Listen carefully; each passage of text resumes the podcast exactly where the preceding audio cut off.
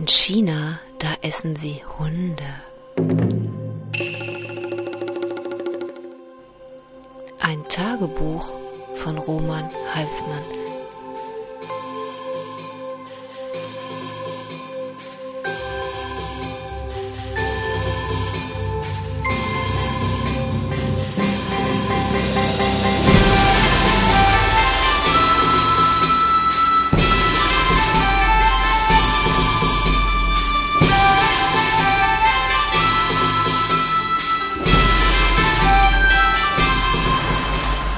Tasse. Ein Dinggedicht. Ich gehe in die Küche und da ist sie. Meine neue Tasse. Vorgestern gekauft und einfach nur ein Traum. Sie ist dunkel gehalten, denn helle Tassen hasse ich. Helle Tassen, ja, blenden mich morgens im Bett, und da bekomme ich ja eh die Augen noch nicht auf. Bin äußerst empfindlich, kann Lärm nicht vertragen, Menschen sowieso, Menschen eigentlich nie, und eben auch keine hellen Gegenstände. In diesem Zusammenhang wäre ich zu gern Brust, der ja in seinem Korkzimmer lag und jeden Unsinn machen konnte. Hole Sie mir einen Apfel aus der Gaststätte, befahl er etwa der Haushälterin, die ihm ja hörig war, und diese alte, wahrscheinlich leicht verkrüppelte, Frau machte sich gleich auf den Weg um einen Apfel, und Brust lag also so da und schrieb an der Suche nach der verlorenen Zeit, die in der Tat die langweiligste Suche ist, die sich ein Mensch vorstellen kann. Damals, zu der Zeit also, als ich noch naiv war und glaubte, dass alle Meinungsmacher schon irgendwo recht haben werden, Damals also versuchte ich tatsächlich dieses Teil zu lesen, begann, wie immer bei so Dingen, ausgesprochen ambitioniert, las nämlich erst einmal eine Einführung, Brust für Anfänger, aus der Bibliothek. Eine saublöde Reihe ist das, wie Sex für Dummies. Hasse so etwas, lustig hingekritzelte Cover und nur Scheißdreck als Erklärung aber damals war ich ja noch grün hinter den Ohren und noch nicht so verbittert, las also das dünne Büchlein und begann gleich darauf mit der Liebe Swans. Dieser Teil geht ja noch, kann man noch lesen, denn man denkt ja ohnehin an Ornella Muti und die dicken Titten die man ja in jungen Jahren in der Verfilmung angeklotzt hat und die den ganzen Film in der Tat getragen haben, wie ein guter Push-up-BH, die Brüste der vielbeschworenen Trümmerfrauen. Und der nächste Teil, im Schatten junger Mädchenblüte, der war auch gut. Jedenfalls das erste Buch, denn hier geht, geht's um pubertierende Liebe, die man ja aus eigener Anschauung kennt dieses elende Verzehren ohne Hoffen, das Leiden ohne rechten Zweck. Diesen Teil las ich mit Genuss, denn hier ist Swan in einem guten Sinn wahrscheinlich verrückt und exaltiert. Er reibt sich auf und auch die Sprache ist dementsprechend, nämlich für die Verhältnisse Prosts geradezu lebendig. Meine Hoffnungen waren also groß und berechtigt. Ja, ich glaubte schon, Brust sozusagen in der Tasche zu haben, und man mag sich die Konsequenzen gar nicht ausmalen. Und? fragt man harmlos auf dem Klassentreffen reihum.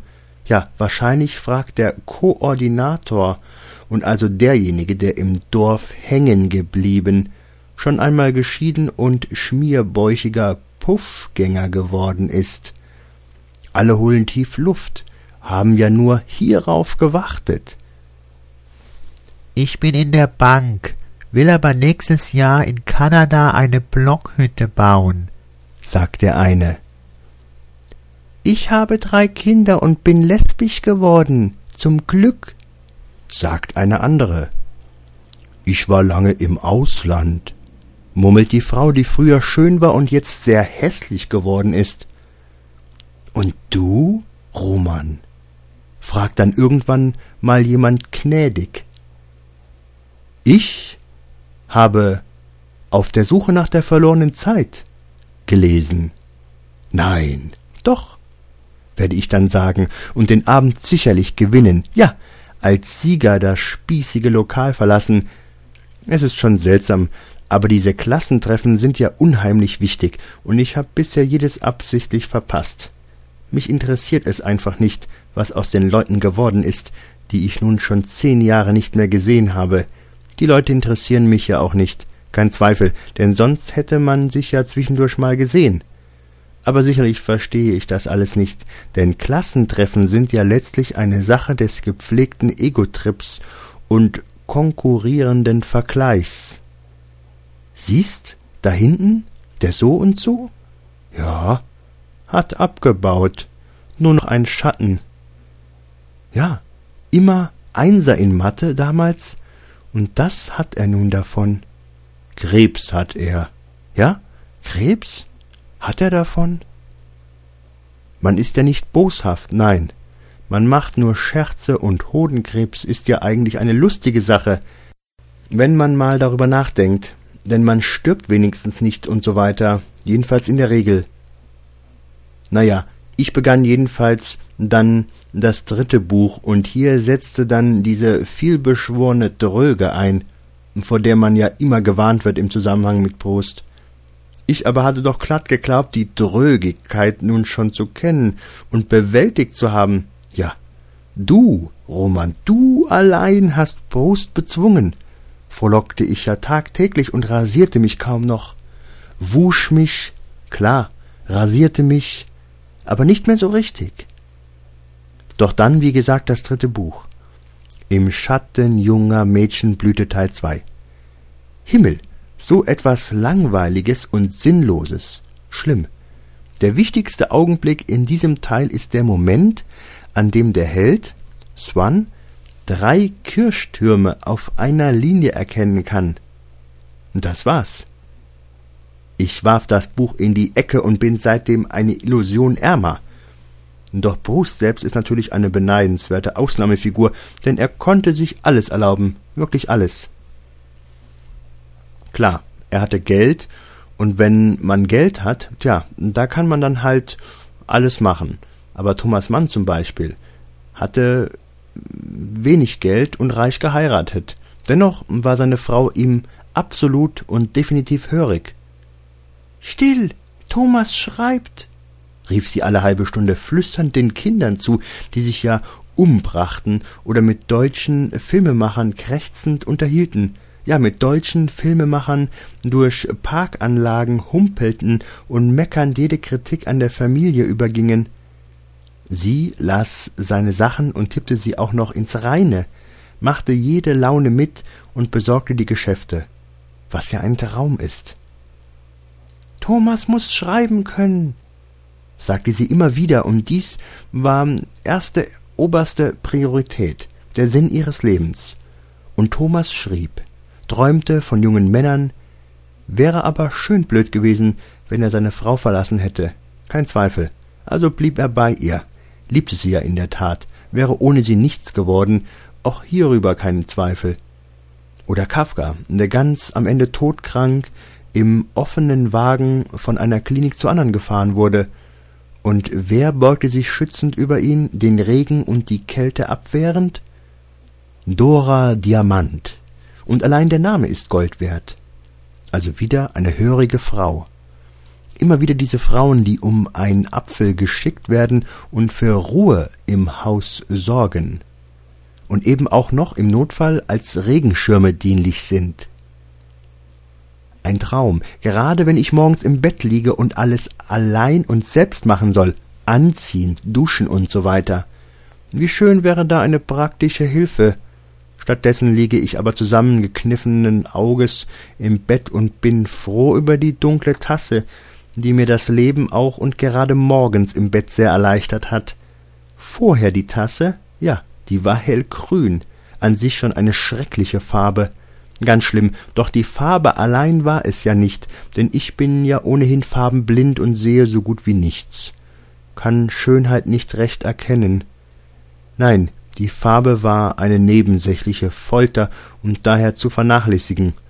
Schlimm dagegen war das polierte Material der Tasse, welches also das schwache Morgenlicht ungebremst in mein Auge reflektierte und mich beinahe erblindete, und das jeden verdammten Morgen.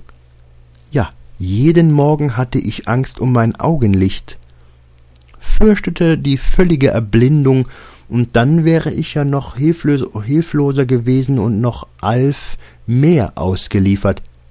Aber jetzt ist diese Schmach vorbei, und so muss ich nicht irgendwann sonnenbebrillt und bestockt neben Alf dahertrotten. Alf. Ja? Wo bist du? Hier. Hm. Was? Ich bin blind. Würde ich dann sagen, immer nur, ich bin blind. Auf die Frage, wie geht's? Also, ich bin blind.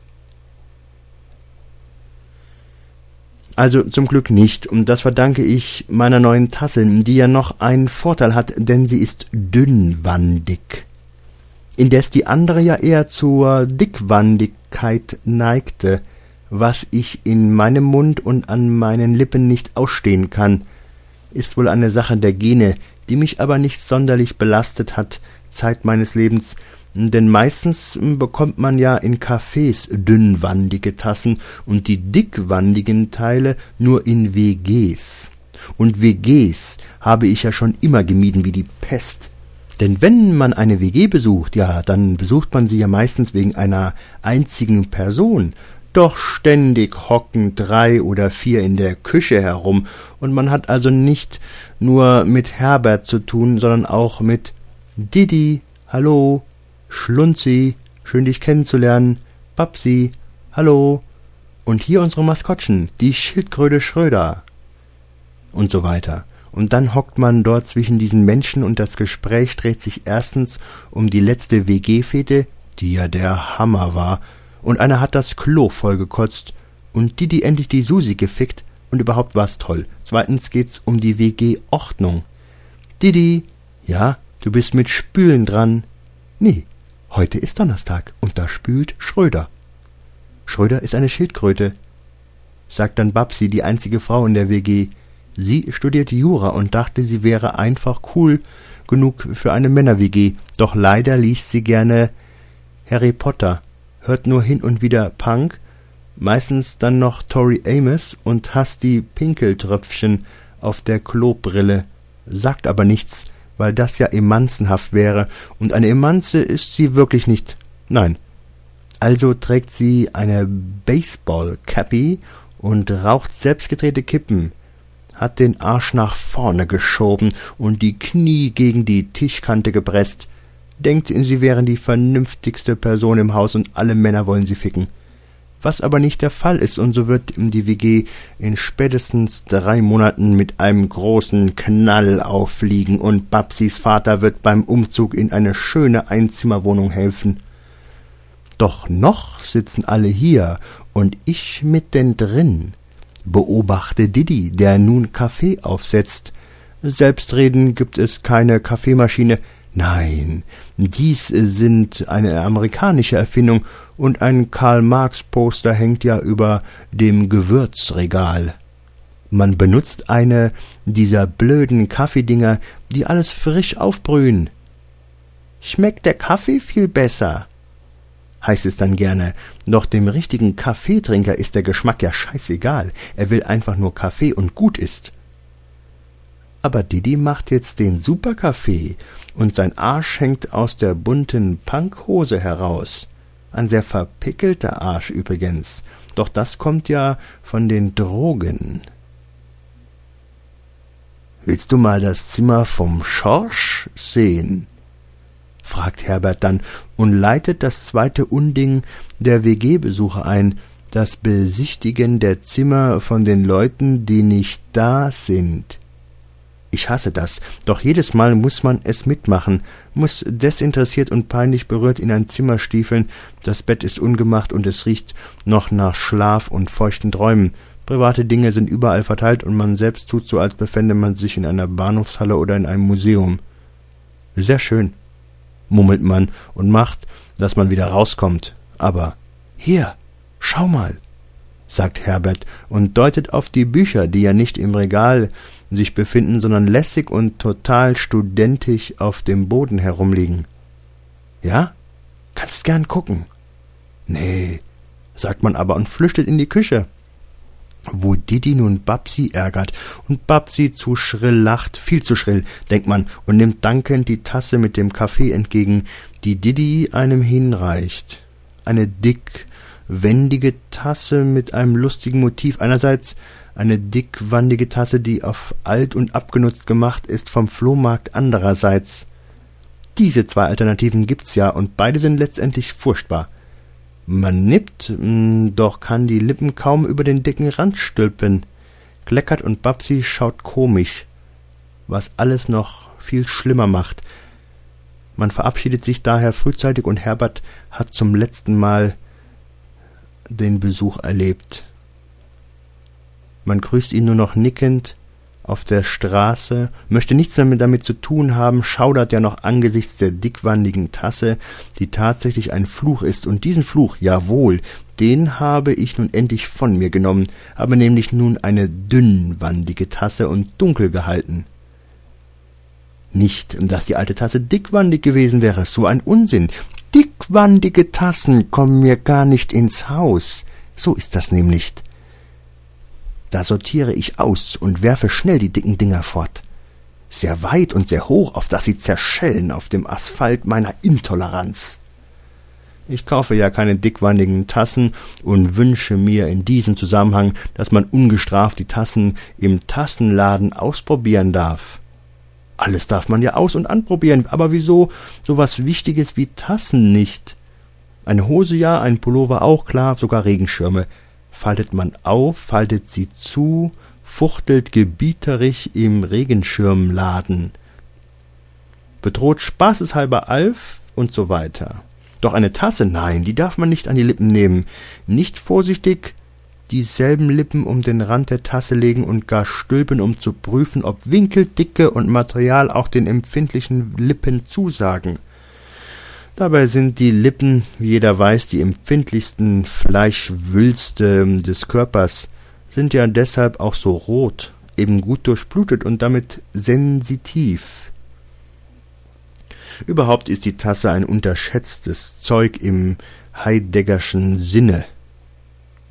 Denn mit einer nicht zu einem passenden Tasse wird man schnell unglücklich. Wenn die Tasse nicht zu einem passt, ja, kann man die Hölle auf Erden erleben und weiß es ja nicht. Lädt sich hilflos einen Feng Shui-Spezialisten ein, der dann die Wasseradern sucht, das Bett verstellt und die Ecken vom Fernseher abschleift. Doch das wahre Problem, nämlich die, schlechte, die schlecht sitzende Tasse, nicht erkennt, weil verkennt. Es ist einfach noch nicht allgemeingut geworden, und die meisten Menschen wissen gar nicht, dass sie wegen ihrer Tasse unglücklich sind den Ehemann hassen und das Kind auch. Manche Morde, wage ich zu behaupten, im familiären Umkreis sind einzig und, und allein wegen den Tassen verschuldet, die eben nicht sorgsam genug ausgewählt wurden, und dann hat man den Salat. Also ein totes Kind und den Mann mit der Axt im Kopf. Alles wegen der dickwandigen Tasse. Ich kenne ohnehin kaum Leute, die dickwandige Tassen bevorzugen und möchte mit so verqueren Typen auch nichts zu tun haben. Meide die lieber und suche mein Glück eben an anderen Baustellen. Ja, gehe schließlich nach Hause, denn dort wartet ja die dünnwandige und dunkle Tasse auf mich, die mein Leben verschönt. Das ist mir gar nicht peinlich. Nee, das sage ich gern, denn ich freue mich noch über so Dinge, kann mich eben noch über derartige Sachen freuen, bin ja unverdorben und auf kindliche Weise rührend naiv manchmal. Manchmal ja auch nicht. Beim Tassenkauf zum Beispiel, da bin ich ein brutaler Kunde, will hofiert sein und bin da kritisch. Vorgestern zum Beispiel, da beschloss ich ja schließlich die Nase voll zu haben und einfach mit dieser blinkenden, blitzenden und dickwandigen Scheißmetalltasse nicht mehr leben zu können. Es ist vorbei, sagte ich der Tasse mutig, zog mich schön an und ließ mir Zeit dabei, nahm frische Sachen aus dem Schrank wollte die Tassenkaufaffäre ja in guter Erinnerung behalten und stiefelte also los. Hatte wirklich die Cowboystiefel an, denn es war ja kühl.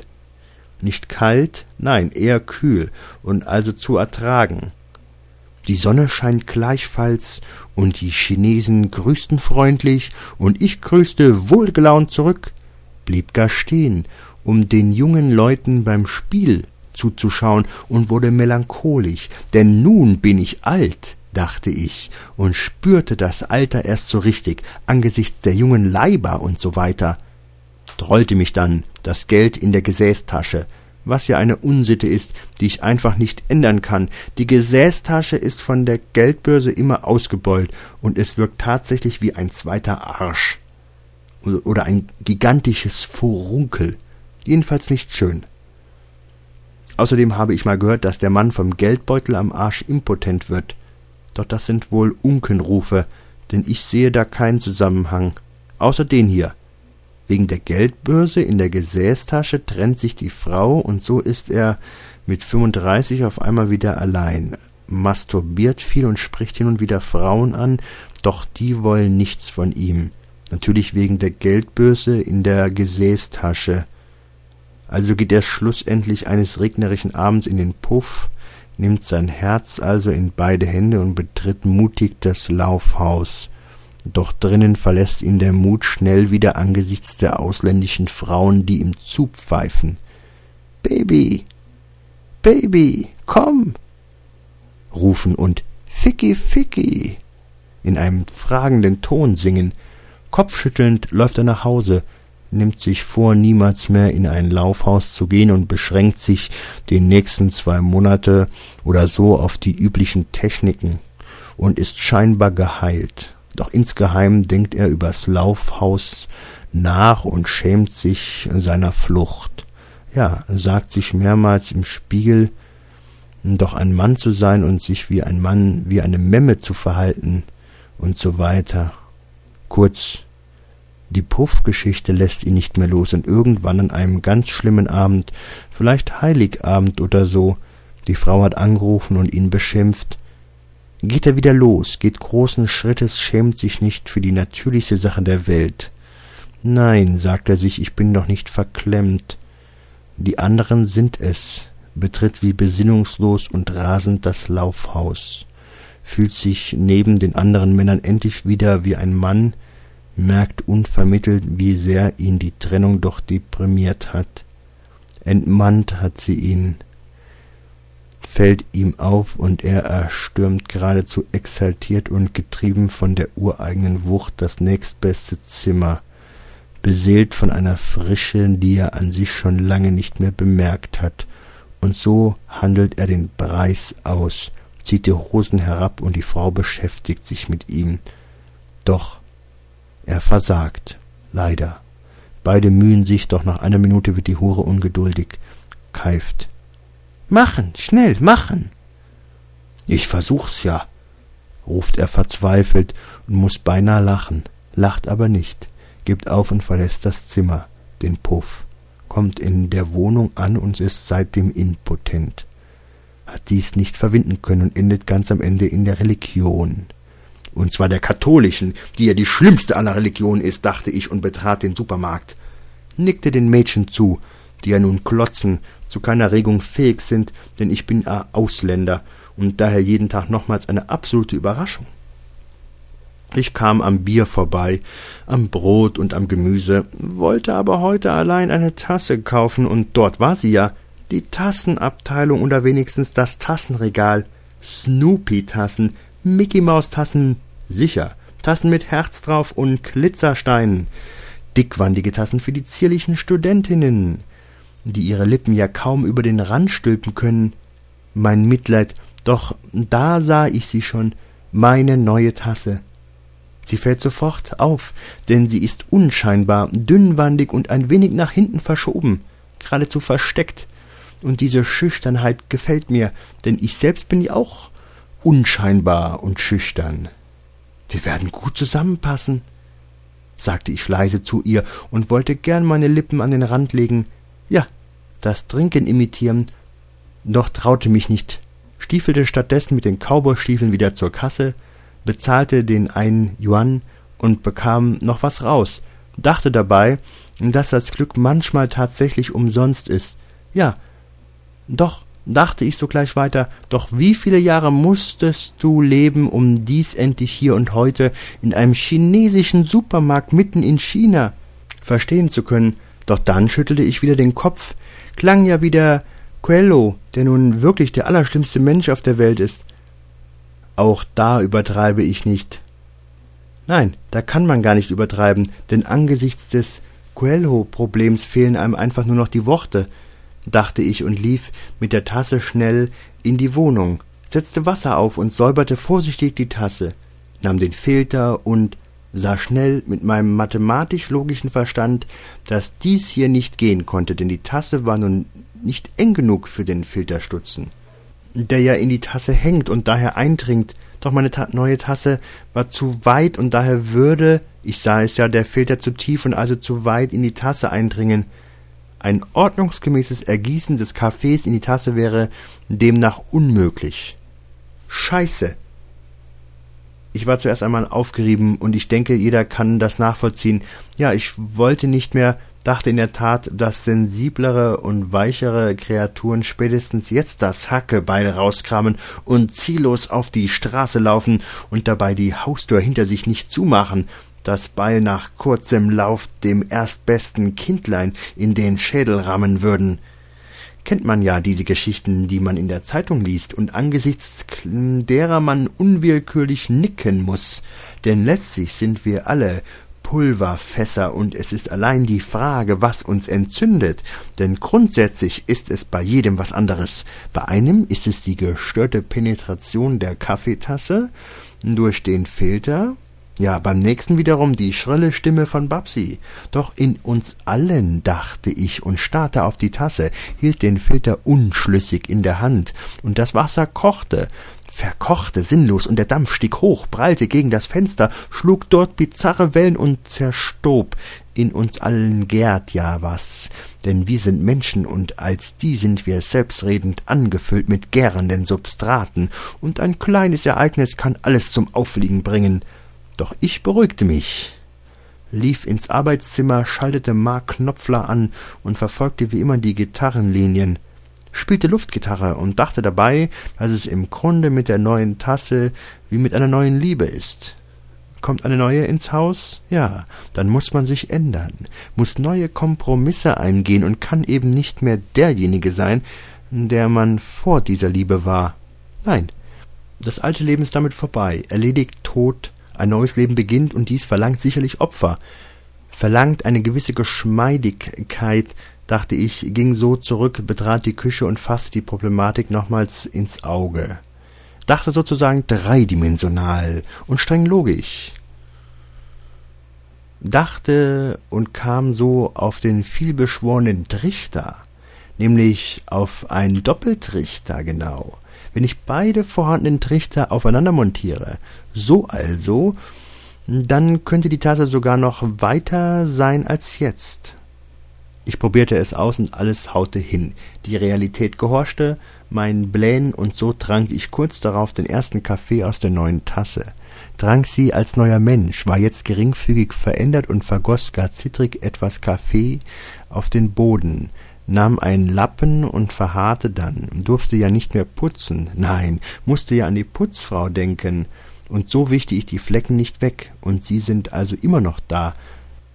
Auch jetzt während des Schreibens sind sie dort und ärgern mich, denn schnell wären sie weggewischt, doch ich darf ja nicht, kann nicht, darf gar nichts mehr säubern, putzen, wienern. Nicht, dass ich gerne putze, nein, wer macht denn das schon? Niemand, kein Zweifel aber das Putzen kann auch stabilisierend wirken und sicherlich tut es wohl, wenn man mal über die Spüle wischt und also tätig ist und eine gewisse Ordnung einhält. Ich selbst habe das Putzen wohl stets als Seelenreinigung betrachtet und leide nun zunehmend unter einer seelischen Verschmutzung, sehe jedes Mal beim Gang aufs Klo die Fußabdrücke, sehe die Kaffeeflecken, es sind ja mehr geworden, denn gerade morgens kleckere ich ja wie eine Sau, kann kaum die Tasse halten und stolpere ziellos umher. finde das Bett kaum und falle eher zufällig rein und erinnere mich später an gar nichts mehr. Die Staubflocken und anderen Unrat möchte alles das wegmachen.